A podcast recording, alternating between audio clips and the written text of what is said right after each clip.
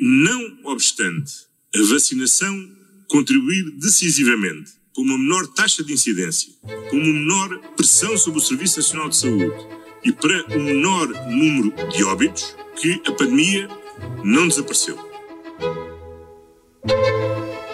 Viva! Está com o Expresso da Manhã. Eu sou o Paulo Baldaia.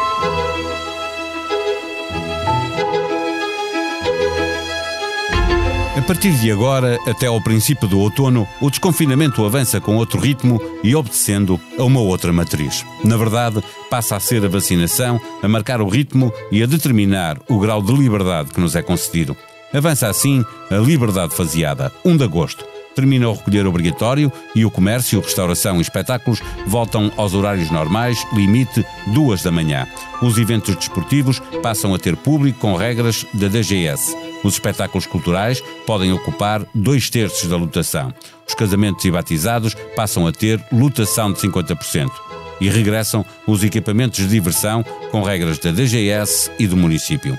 5 de setembro. Aliviam as regras no uso da máscara na via pública.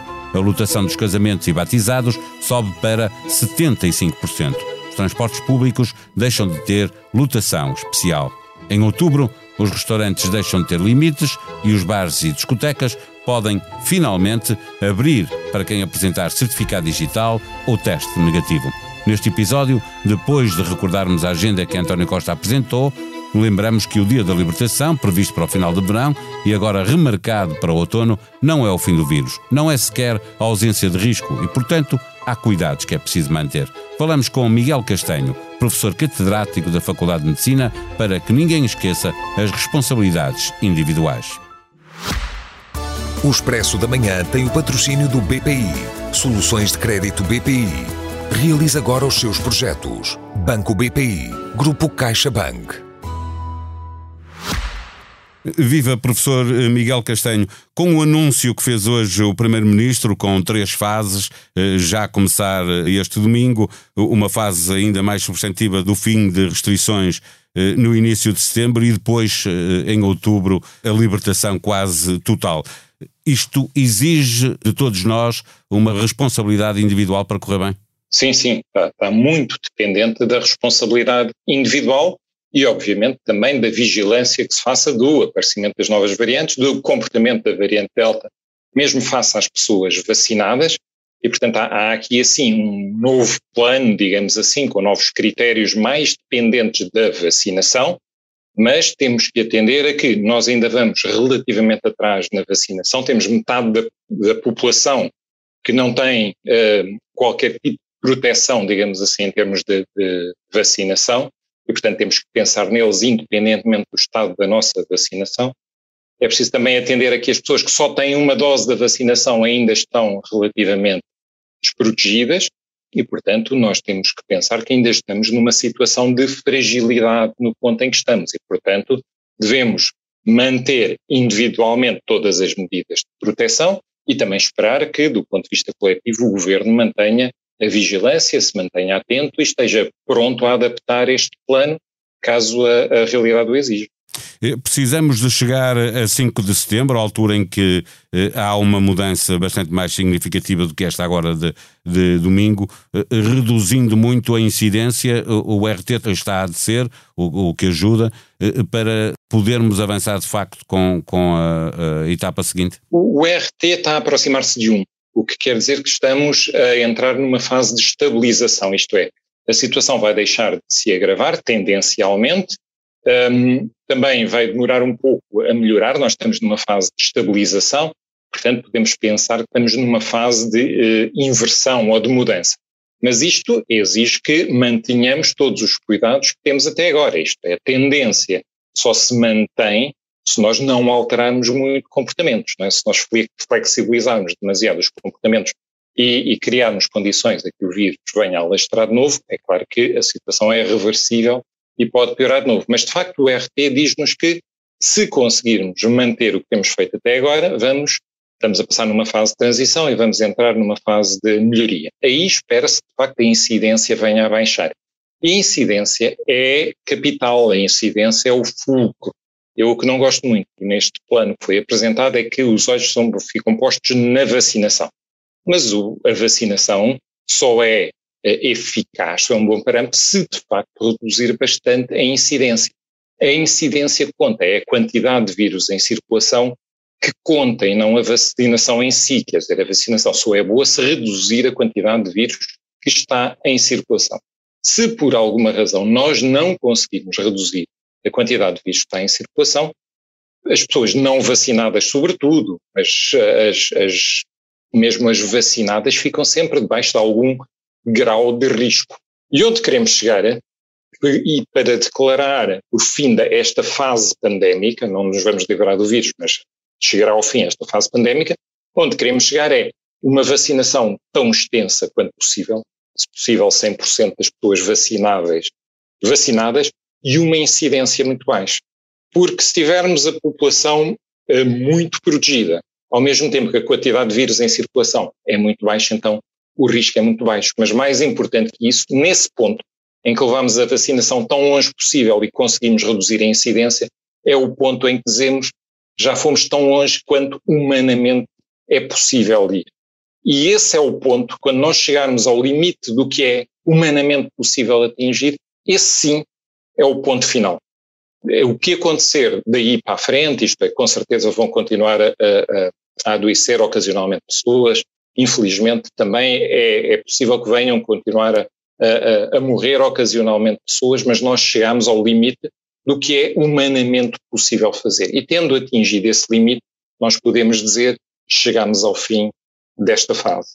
Até lá, devemos manter tudo o que é humanamente possível fazer para reduzir muito a incidência, protegendo aqueles que eventualmente podem vir a ficar doentes, que são aqueles que ainda não foram vacinados e muitos deles querem ser vacinados, e são aqueles que, mesmo estando vacinados, porque as vacinas não têm uma eficácia de 100%, acabarão sempre por adoecer, eventualmente de forma grave.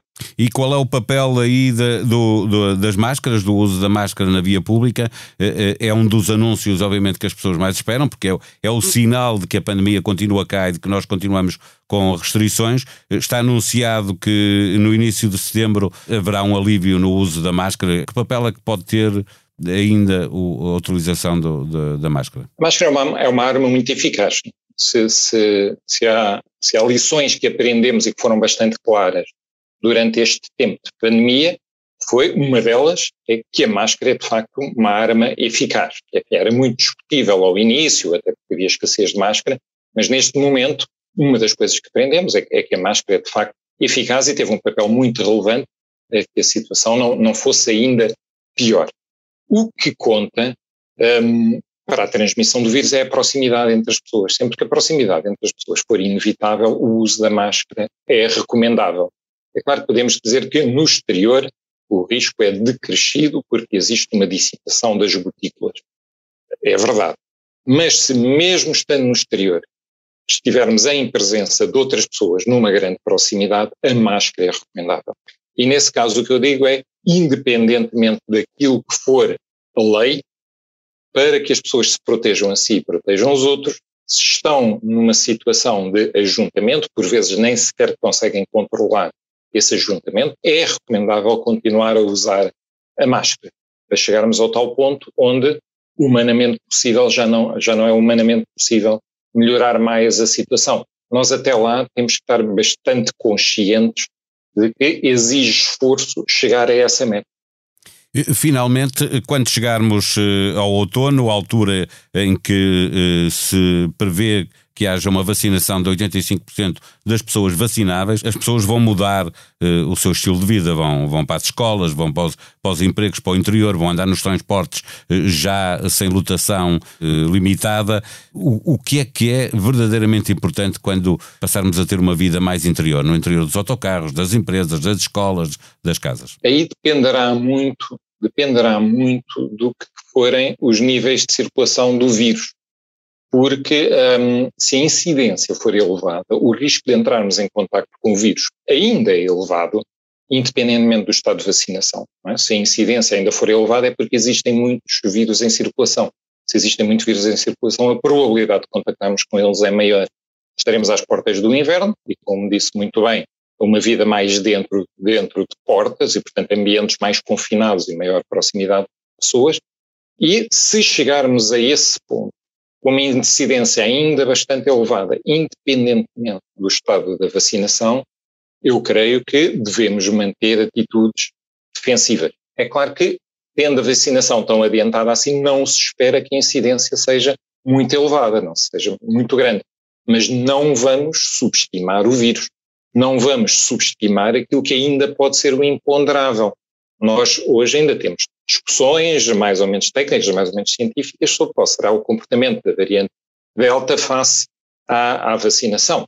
Existe mesmo uma discussão ainda sobre outra variante, a variante Beta, face à vacinação. A, a Beta não é tão transmissível quanto a Delta, mas eventualmente pode, eventualmente, ter ali uma margem de maior resistência às vacinas em relação à Delta. Portanto, discute se, pode, se poderá haver, por exemplo, um, um, um ressurgir, não em larga escala, mas eventualmente um reganhar de importância da, da variante beta.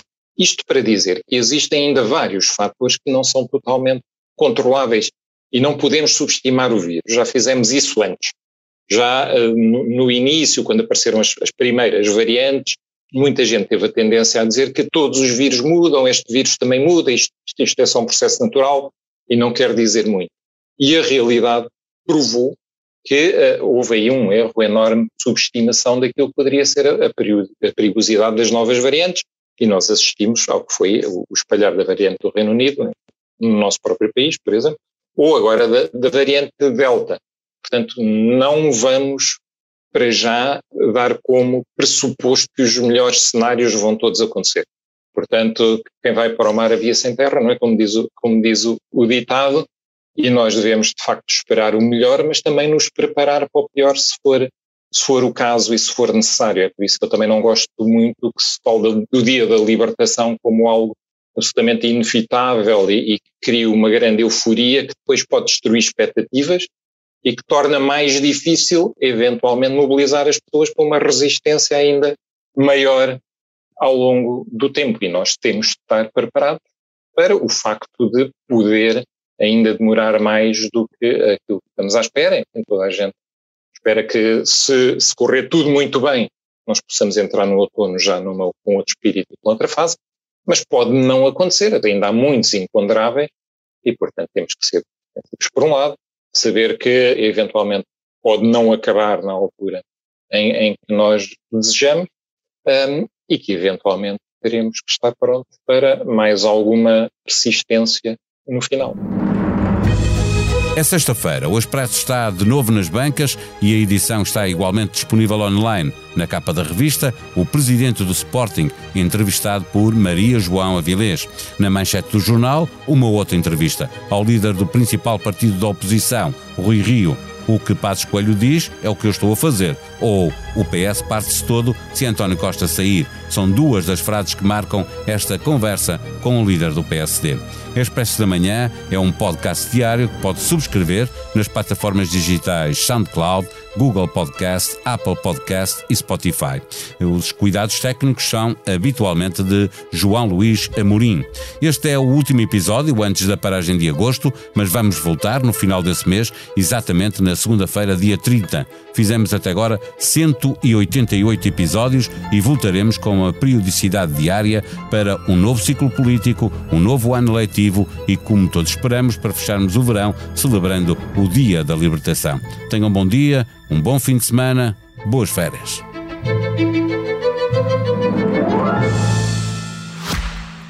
O Expresso da Manhã tem o patrocínio do BPI. Soluções de crédito BPI. Realize agora os seus projetos. Banco BPI. Grupo CaixaBank.